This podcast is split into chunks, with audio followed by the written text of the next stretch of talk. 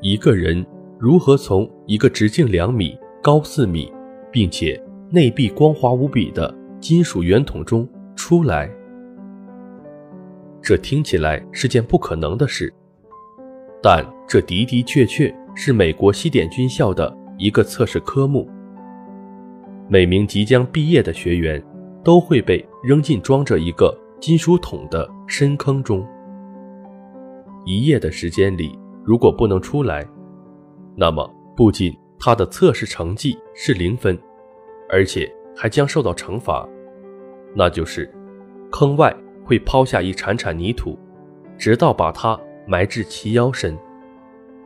二十五年来，没有一个毕业学员能够徒手爬出圆筒。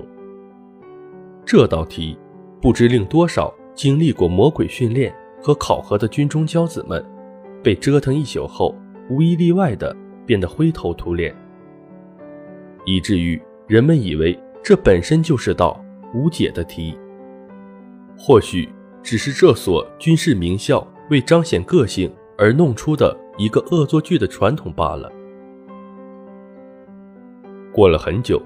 直到道格拉斯。麦克阿瑟的出现，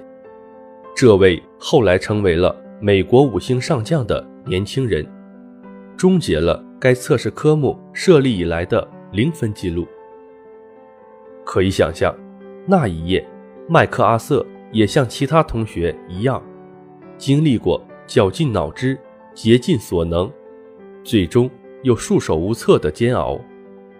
可当惩罚性的泥土抛掷下来时，他却没有像其他同学一样默默地忍受，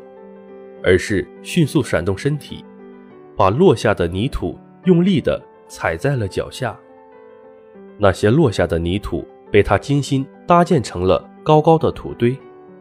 站在土堆上，他很轻松地用手够到了圆筒的边缘，最终翻身脱离了圆筒，得到了满分。故事听到这里，我不禁要为想出这道测试题的人拍手叫绝。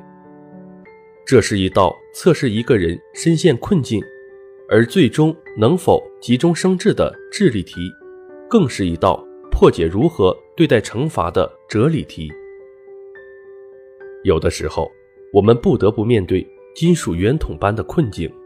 必须接受挫败后的各式各样肉体上的、精神上的。物质上的、情感上的诸类惩罚，